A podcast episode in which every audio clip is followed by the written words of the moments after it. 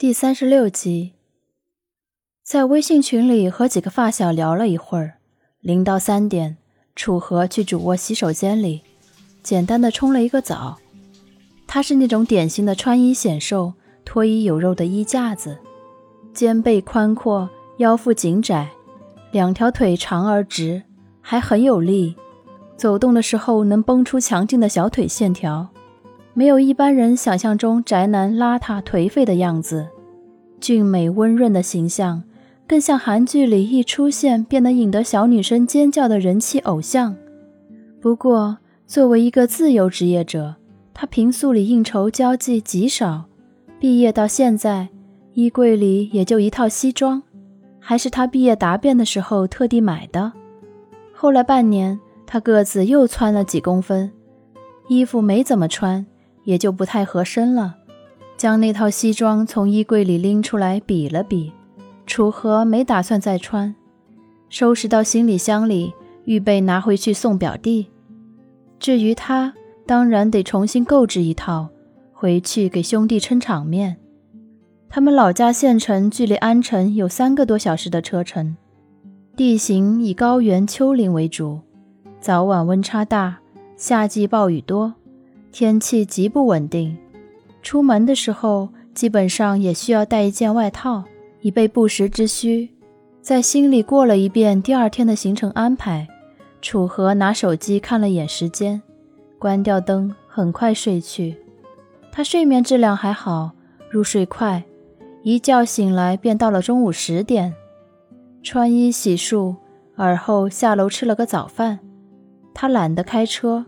在小区门口拦了辆出租，前往距离最近的民生百货商场里转了半个多小时，便买好了西装、衬衫和皮鞋，拎着袋子返回，继续码字。下午七点的时候，得知楚曦在外面和朋友吃火锅，他给自己点了个外卖，吃完后继续写文。临近九点，未来四天的稿子都存到了后天，等待定时发布。他关了电脑。松了一口气。落地窗外，万家灯火，马路上路灯光从葱茏树影里露出，红的黄的光照出一团亮。不时有车辆疾驰，眨个眼消失不见，来去匆匆。这几年，无数个写文间隙休息的时刻，他看过无数次这样再普通不过的城市夜景。可这一晚。孤身站在三十三层的高楼之上，脑海里想着即将到来的好友婚事，他突然唇角微勾，轻笑了一下，英俊清冷的侧脸上有一种类似于惆怅的情绪，让他修长的身影都因此显露出罕见的寂寥。四年了，这样周而复始的日子，他已经在过第四个年头，有终点吗？他很少去思考这个问题。眼下突然想到，整个人都因此愈发沉默。直到门外传来一道咋咋呼呼的女声：“哥，三哥，进来！”瞬间收敛思绪，楚河转身道：“楚曦推开房门，一脸惊喜地问他：‘哎，你这有什么好事呀？买了那么正式的一套衣服，难不成要相亲？’楚河唇角一咧：‘朋友结婚。’”哇，朋友结婚也不用穿这么正式吧？又不是当新郎，伴郎啊！楚河目光定定的看着楚曦，耐心的提醒：“我当伴郎。”哼！楚曦难得看见他这般有点咬牙切齿意味的模样，忍不住喷笑，而后拼命点头：“哦，当伴郎那是得穿西装了。不过就你这条件。”谁那么自信，敢请你当伴郎呀？都不怕新娘子当场变心？哼！楚河恨笑一声，他从上到下打量了楚曦一眼，直接来了一句：“有事就说，拍什么马屁？就没钱了呀？”楚曦顿时换了一副做小伏低的表情，讨好的仰着脸，嘿嘿的笑：“晚上不是一起吃火锅吗？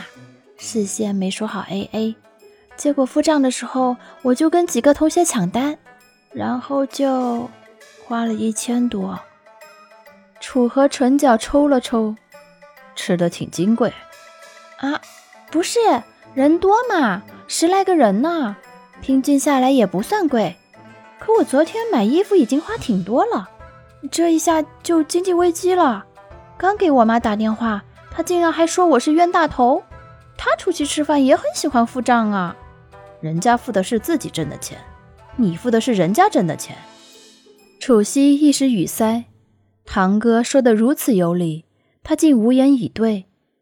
不过贫穷使人低头，作为新晋贫民窟少女一枚，她很没有安全感。最终软磨硬泡，从楚河跟前蹭了一千块的微信转账，低头转了钱。楚河还顺嘴说了一句：“以后跟苏沫多学学。”提起他，楚西这才发现这人还没回来呢。喜滋滋的收了钱，抬起头便问：“他怎么还没回来？”“可能是中班。肯德基兼职是三班倒，早班八点到，中班十二点到，晚班下午四点到。按一般规律来说，最开始试工，店面经理都会给安排中班，避免早上开门和晚上打烊的流程。等适应上几天后，才会正常排班。”中午十二点开始上班的话，晚上九点才下班。抬手腕看了眼时间，楚河的目光刚瞥向门口，便听见了两道砰砰的敲门声。楚西连忙跑过去开门。这一天早上六点多，苏沫便起了，楼下吃了点东西，便去托管辅导班兼职。结束后吃了碗面条，忙不迭赶到了店面，险些迟到。他庆幸之余，上班便愈发认真。下午休息的时候，只匆匆在店门口路边买了个煎饼果子。整整一天，可以说非常忙碌了。等到终于下班，走出店门，只觉得又累又饿又热，双腿好像都不是自己的了。偏偏既舍不得坐公交，又舍不得在外面吃饭，走路回家的时候。苏阳打电话问他第一天上班怎么样，他便让苏阳在超市里给烧了一包方便面。此刻进了门，他身上还热出一层汗，感受到空调的凉意，整个人轻颤了一下，抬手将浸湿的刘海微微往边上拨了点儿，缓过来问了一句：“你们吃过晚饭了吗？”“吃过了呀，你还没吃？”楚西很快接话。苏沫嗯了一声。露出个不太好意思的浅笑，太晚了就没在外面吃，买了袋方便面，想用一下厨房。用呀，随便用，别这么客气。楚西有点无奈的看了他一眼，爽快的说。苏沫又笑笑，抬眸瞥见楚河也在客厅，便朝他也笑了笑，先一步回房间换了睡衣。外出的时候，他穿短袖和七分裤。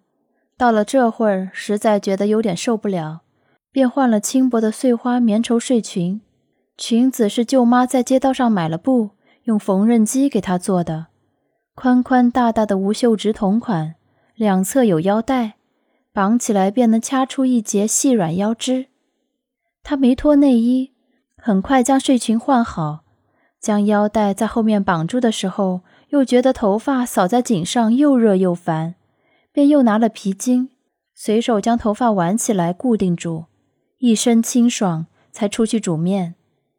楚河已经设置好未来几天的更新，将新买的衣裤都收进行李箱之后再出来，抬眼便瞧见厨房里那道纤瘦背影。厨房面积不算大，灯光很亮，他就站在灯光下灶台前，一袭蓝底白碎花的无袖睡裙拢在身上。腰带在身后绑起，勒出了不应已我的腰身和微微翘起的臀线。再往下，一双细嫩的腿白得晃人眼。抬手关火以后，他侧个身，转向去拿碗筷，腰臀扭动间曲线毕露，显露出少女柔美的风韵。虽然同龄，早熟而敏感的她，身上显然有些楚西这丫头完全不具备的风情。青涩懵懂，却很勾人。收回目光，楚河突然觉得喉间微微发干发紧，也不晓得是不是因为意识到苏沫对他产生的那一丝影响，这之后再看他，他很难再将她当成一个黄毛丫头，而是潜意识里将她看成女人，自然的和所有男人一样，无可避免的去注意她的身体，纤细骨骼，玉肌雪肤，不算前凸后翘却足够柔美的曲线，清纯面容上那一双微微上挑的眼，以及小巧玲珑的脚，这一切在吸引他目光的同时。越发明显的影响他的情绪。天气实在太燥热了，他血气方刚，平素生活里也很难如此大频率的接触到异性，所以难免的自我开解了两下，楚河抬步去了阳台。